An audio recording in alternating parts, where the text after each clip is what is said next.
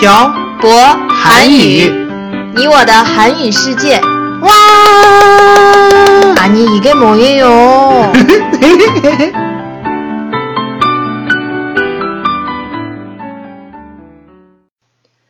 안녕하세요. 빡빡 한국어의 셔보쌤이에요. 안녕하세요, 여러분. 빡빡 한국어의 연동쌤입니다. 네, 연돈쌤. 네.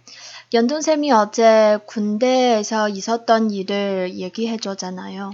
그건 술 마시면 자주 하는 얘기인데. 근데 갑자기 왜요? 전 연돈쌤이 군대 얘기할 때 너무 재미있었어요. 아, 한국 여자들이 제일 싫어하는 얘기 세 가지가 뭔지 알아요? 뭐예요? 군대 얘기, 축구 얘기. 그리고 하나는요? 군대에서 축구한 얘기예요.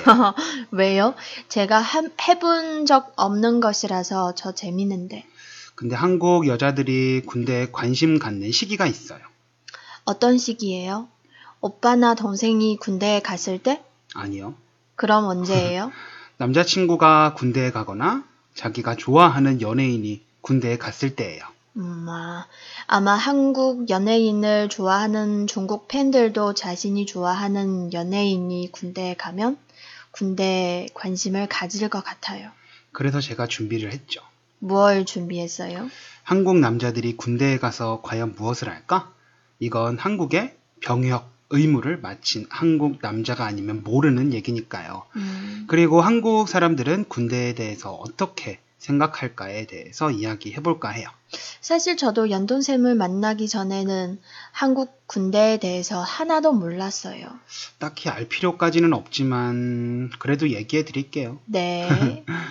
어, 2월 27일에 지드래곤이 국방의 의무를 다하기 위해서 입대를 했어요. 음, 그리고 민효린과 결혼한 태양도 3월 12일에 입대를 하고 대성도 13일에 입대했다고 하네요. 한국 사람들의 눈에 연예인이 입대하면 어떻게 생각해요? 어, 여자 팬들은 울고 불고 난리가 나는데 남자들은 별 감흥 없어요. 왜요? 건강한 한국 남자는 다 가야 하는 거거든요. 그럼 한국 사람들의 눈에 음. 연예인이 입대하지 않는다면 어떻게 생각해요? 그럴 일은 음, 없지만 정신이나 육체가 건강하지 어, 어, 엄청나게 건강하지 않다고 생각하죠.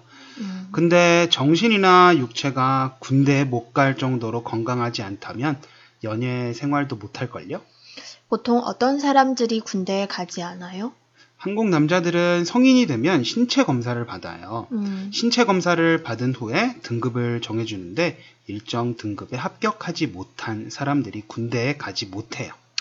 예전에 공익 근무 요원이라는 말을 들어본 적이 있는데 그건 뭐예요? 공익 근무 요원은 집에서 출퇴근하면서 시청, 구청, 동사무소나 지하철역 등 국가 공익기관에서 대체 복무를 하는 거예요. 음, 근데 여기서 중요한 건 공익근무 요원은 신체 검사에서 낮은 등급을 받은 사람들이 가는 거예요. 어, 연예인들 중에 공익근무 요원을 한 사람이 많지 않아요? 네, 전 사실 연예인들 대부분 다 현역으로 갈 수 있으면 현역으로 가는 게 더 좋을 것 같다고 생각하는 사람이에요. 왜요? 음, 공익근무 요원이 현역, 현역으로 군대에 입대하는 사람들보다 편하다고는 음, 장담할 수 없지만 음, 일단 집에서 출퇴근을 하잖아요. 음, 그러면 사건 사고에 휘말릴 가능성이 더 많은 것 같아요. 예를 들어 박유천을 보세요.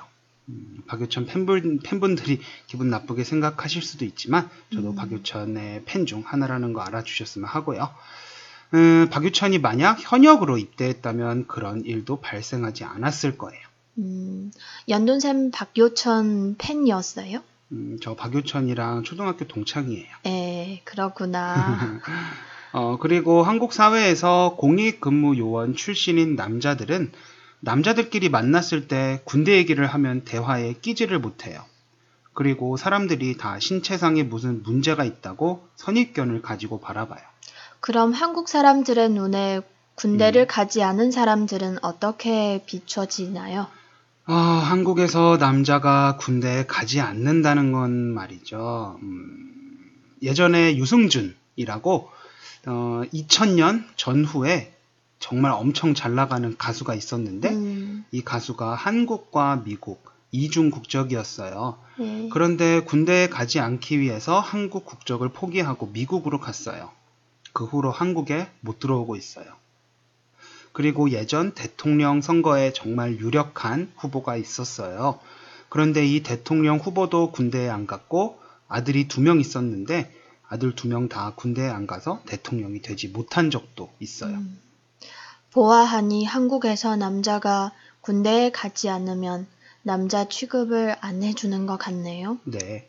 이번에 정용화도 군대에 늦게 가려고 한 거 있었잖아요. 뭐 소속사가 정용화에게 콘서트 위약금 내라고 해서 억울하다. 그런 얘기도 있었는데 한국 사람들에게 이런 기사는 보이지도 들리지도 않고 그냥 군대 안 가려고 연기하는 걸로밖에 안 보여요. 음, 지드래곤도 박사과정이었는데 여론이 너무 안 좋으니 이번에 그냥 군대에 간 거라고 생각해요. 악플이 달릴까봐 무섭네요. 음. 화제를 바꿔봐요, 우리. 네. 연돈쌤은 군대에 언제 갔어요? 전 2006년 7월 20일 복날에 갔어요. 아, 그날 엄청 더웠어요, 진짜. 그날을 어떻게 그렇게 뚜렷하게 기억하고 있어요? 아, 그날을 어떻게 잊어버리겠어요. 인생이 무너지는 것 같은 날이었는데요. 왜 무너져요? 제가 음, 군 생활을 할 때는 보- 군복무가 2년이었어요. 음, 군대 가기 전에 이미 제대한 학교 선배들에게 들은 건데 군대에 가면 휴가가 있다고는 하지만 2년 동안 부대 안에서 통제된 생활을 해야 하고 선임들에게 괴롭힘도 당하고 훈련도 힘들다고 들었어요. 그러니 당연히 가기 싫죠. 선임이 뭐예요? 음, 저보다 먼저 입대한 사람들을 군대 안에서는 선임이라고 불러요. 어, 선임들이 어떻게 괴롭혀요? 이거 꼭 말해야 돼요? 네. 청취자 여러분께 말씀드리면 마음 아파하시지 않을까요? 왜요? 자기가 좋아하는 연예인이 나이도 어린 사람들에게 괴롭힘을 당한다고 생각해 보세요. 음, 음, 그럼 마음 아플 것 같아요. 그럼 청취자 여러분들, 여러분의 음, 정신 건강을 위해 음, 얘기하지 않는 걸로 하고 계속해서 질문을 해볼게요. 네. 입대하면 무엇을 해요?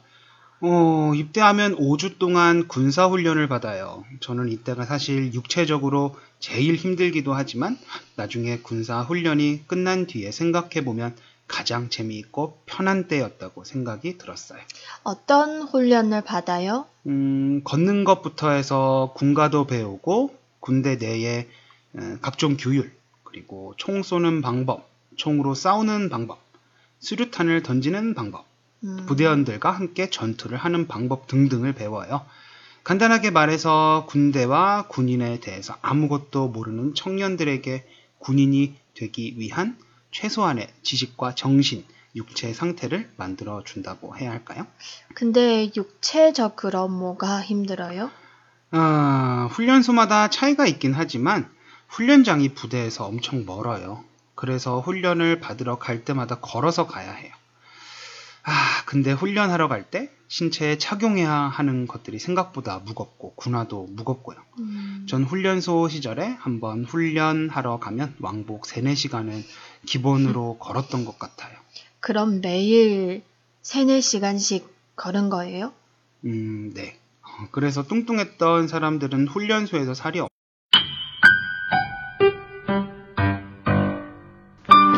표, 보, 한유 你我的韩语世界 와! 아니 이게 뭐예요?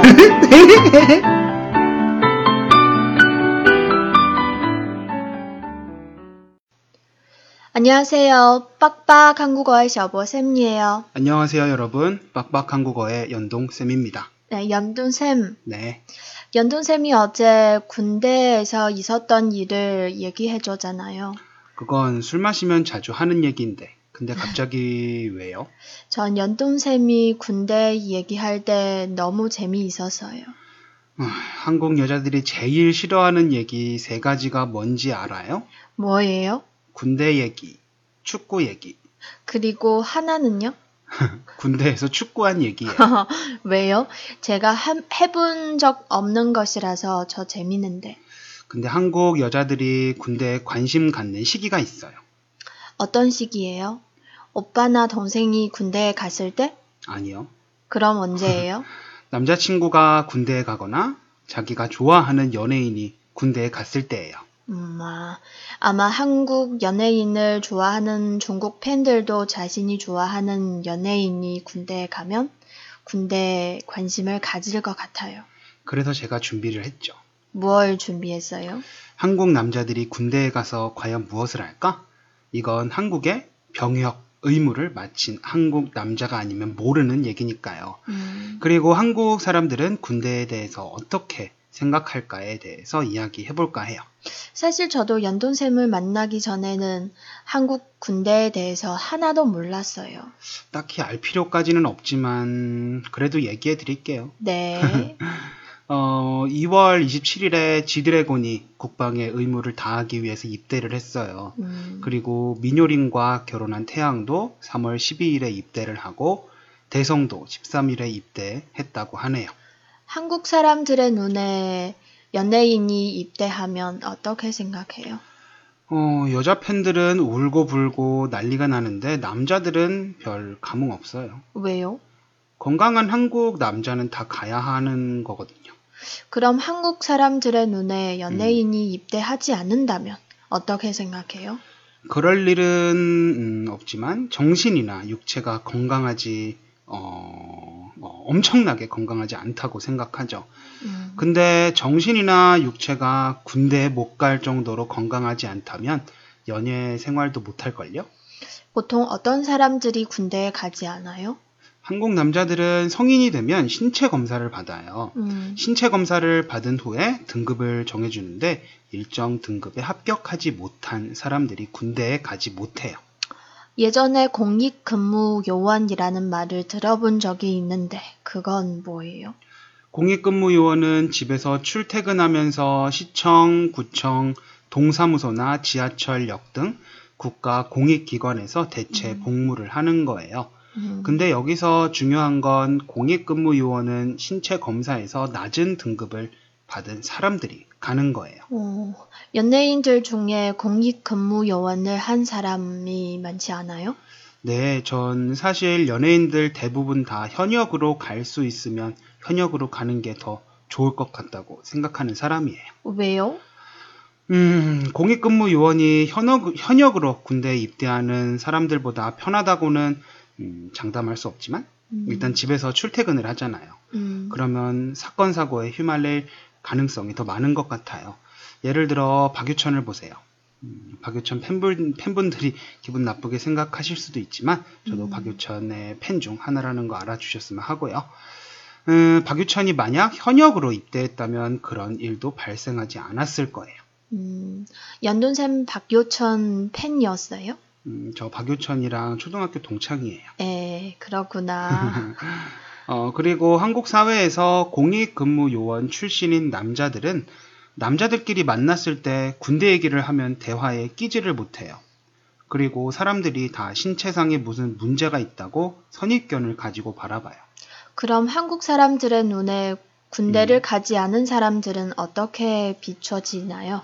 아, 한국에서 남자가 군대에 가지 않는다는 건 말이죠. 음, 예전에 유승준이라고 어, 2000년 전후에 정말 엄청 잘 나가는 가수가 있었는데 음, 이 가수가 한국과 미국 이중 국적이었어요. 네. 그런데 군대에 가지 않기 위해서 한국 국적을 포기하고 미국으로 갔어요. 그 후로 한국에 못 들어오고 있어요. 그리고 예전 대통령 선거에 정말 유력한 후보가 있었어요.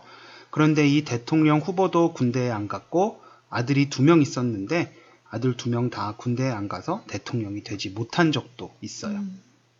보아하니 한국에서 남자가 군대에 가지 않으면 남자 취급을 안 해주는 것 같네요. 네. 이번에 정용화도 군대에 늦게 가려고 한 거 있었잖아요. 뭐 소속사가 정용화에게 콘서트 위약금 내라고 해서 억울하다. 그런 얘기도 있었는데 한국 사람들에게 이런 기사는 보이지도 들리지도 않고 그냥 군대 안 가려고 연기하는 걸로밖에 안 보여요. 음, 지드래곤도 박사과정이었는데 여론이 너무 안 좋으니 이번에 그냥 군대에 간 거라고 생각해요. 악플이 달릴까봐 무섭네요. 음. 화제를 바꿔봐요, 우리. 네. 연돈샘은 군대에 언제 갔어요? 전 2006년 7월 20일 복날에 갔어요. 아, 그날 엄청 더웠어요, 진짜. 그날을 어떻게 그렇게 뚜렷하게 기억하고 있어요? 아, 그날을 어떻게 잊어버리겠어요. 인생이 무너지는 것 같은 날이었는데요. 왜 무너져요?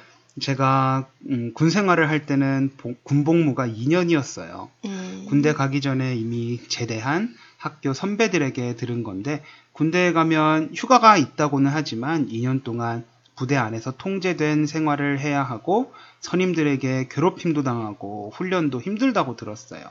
그러니 당연히 가기 싫죠. 선임이 뭐예요? 음, 저보다 먼저 입대한 사람들을 군대 안에서는 선임이라고 불러요. 어, 선임들이 어떻게 괴롭혀요? 이거 꼭 말해야 돼요? 네. 청취자 여러분께 말씀드리면 마음 아파하시지 않을까요? 왜요? 자기가 좋아하는 연예인이 나이도 어린 사람들에게 괴롭힘을 당한다고 생각해 보세요. 음, 음, 그럼 마음 아플 것 같아요. 그럼 청취자 여러분들, 여러분의 음, 정신 건강을 위해 음, 얘기하지 않은 걸로 하고 계속해서 질문을 해볼게요. 네. 입대하면 무엇을 해요? 어, 입대하면 5주 동안 군사훈련을 받아요. 저는 이때가 사실 육체적으로 제일 힘들기도 하지만 나중에 군사훈련이 끝난 뒤에 생각해보면 가장 재미있고 편한 때였다고 생각이 들었어요. 어떤 훈련을 받아요? 음, 걷는 것부터 해서 군가도 배우고 군대 내에 어, 각종 규율, 그리고 총 쏘는 방법, 총으로 싸우는 방법, 수류탄을 던지는 방법, 음, 부대원들과 함께 전투를 하는 방법 등등을 배워요. 간단하게 말해서 군대와 군인에 대해서 아무것도 모르는 청년들에게 군인이 되기 위한 최소한의 지식과 정신, 육체 상태를 만들어 준다고 해야 할까요? 근데 육체적으로 뭐가 힘들어요? 아, 훈련소마다 차이가 있긴 하지만 훈련장이 부대에서 엄청 멀어요. 그래서 훈련을 받으러 갈 때마다 걸어서 가야 해요. 아, 근데 훈련하러 갈 때 신체에 착용해야 하는 것들이 생각보다 무겁고 군화도 무겁고요. 음, 전 훈련소 시절에 한번 훈련하러 가면 왕복 3, 4시간은 기본으로 걸었던 것 같아요. 그럼 매일 3, 4시간씩 걸은 거예요? 음, 네. 어, 그래서 뚱뚱했던 사람들은 훈련소에서 살이 엄청 많이 빠져요. 연돈샘도 많이 빠졌어요? 네, 일단 술을 못 마시죠. 단 것도 없어요. 밥이랑 무조건 밥이랑 국 반찬이에요. 그러니까 살이 빠질 수밖에 없죠. 음, 한 달에 10kg 이상 빠지는 사람들도 봤어요. 엄청 많이 빠지네요. 음. 연돈샘도 다시 군대에 가요. 군대에 가서 살 빼고 오세요. 아, 저한테 1년에 10억을 준다고 해도 다시는 안갈 아. 거예요. 그럼 100억은요? 100억이면 생각을 좀 해보겠지만 그래도 다시 가기 싫어요. 이 정도로 싫어하는 거면 진짜 가기 싫은 거네요. 어, 요즘은 제가 군 생활 할 때보다 월급도 많이 올라가고 대우도 많이 좋아졌다고 들었어요. 월급은 얼마예요? 제가 군 생활 하던 때에는 한 달에 한국 돈 5만 원에서 어, 7만 원 정도 어, 됐던 것 같아요. 그럼 지금은요? 제 동생이 지금 군대에 가 있잖아요. 예. 제 동생이 그러는데 한 달에 40만 원 정도 받는다고 음. 들었어요. 나중에 가장 높은 계급이 됐을 때는 50만 원 넘게 음. 받을 수 있다고 들었어요. 어, 거의 10배 차이네요. 음, 연돈샘 다시 한번 생각해 보세요. 군대에 가면 살을 뺄 수 있어요. 아니 왜 이렇게 저를 음. 군대에 못 보내서 안달이에요? 군복 입은 연돈샘 모습을 보고 싶어서 그런 거예요. 아, 그냥 다음에 한국에 갔을 때 예전에 입었던 군복 입은 거 보여드릴게요. 태태 씨. 연돈샘 놀리는 거 너무 재밌어요. 아, 이런 걸로 놀리지 마세요. 요즘도 군대 다시 가는 꿈 꾸면 그 다음날 군대 생각만 나요. 아우, 근데 저 군대에 갔다 오는 것도 나쁘지 않다고 생각해요. 음, 왜요? 군대에 갔다 온 한국 남자 연예인들을 보면 음, 더 남자다워졌다고 해야 하나? 음. 더 멋있어져서 사회에 그 복귀하는 것 같아요. 가면 배우는 거 엄청 많아요. 음, 음, 군대 갔다 온 남자하고 안 갔다 온 남자하고 정말 확연히 달라요. 음, 군대에 있는 동안 철도 들고 자신의 미래에 대해서 깊게 생각할 수 있고 계급에 대한 이해도도 많이 높아지고 사람을 대할 줄 알게 돼요. 한마디로 철이 든다고 보면 되나요? 네, 음, 남자는 군대에 갔다 오면 확실히 철이 드는 것 같아요. 연돈샘도 철이 들었어요? 아, 태태 씨가 보기에는 어떤 것 같아요? 요즘 같아서는 연돈샘 진짜 군대에 다시 갔다 왔으면 좋겠습니다. 아, 또, 또 왜요? 말도 안 듣고 늦게 자고 늦게 일어나고 마음에 음. 안 드는 게 너무 많아요. 이럴 거면 다시 군대에 갔다 오세요. 아, 전 지금 간다고 해도 군대에서 받아주지 않을 거예요. 그러니까 그냥 그러려니 생각하고 사는 게 더 편할 것 같아요. 음, 고친다는 말은 왜 안 해요? 알겠어요. 고치도록 노력할게요. 노력하지 말고 실천으로 옮기세요. 알겠어요. 잔소리가 시작됐으니 이만해야겠네요. 음, 오늘은 한국 사람들이 군대에 대해서 어떻게 생각하는지와 군대에 가면 무엇을 하는지에 대해서 간단하게 알아봤습니다. 작년에 제대한 연예인들 중에 가장 기억에 많이 남는 연예인은 윤호윤호와 최강 창민이었습니다. 어, 저, 제 생각에는요. 어, 이 두 사람이 제대한 후에 더욱 더 남자다워진 것 같아서 정말 보기 좋았어요. 여러분들이 좋아하시는 연예인이 군대에 가면 1년 9개월 정도의 시간을 볼 수는 없지만 그 연예인이 1년 9개월 동안 그곳에서 그만큼 성숙해지는 시간을 보낸다는 것도 생각해 주셨으면 해요. 기다림이 있기 때문에 만남이 더 기대되는 것입니다. 오늘 내용은 여기까지 하겠습니다. 지금까지 빡빡 한국어의 샤보쌤과 운동쌤이었습니다. 들어주신 분들 감사합니다. 다음에 봐요. 안녕!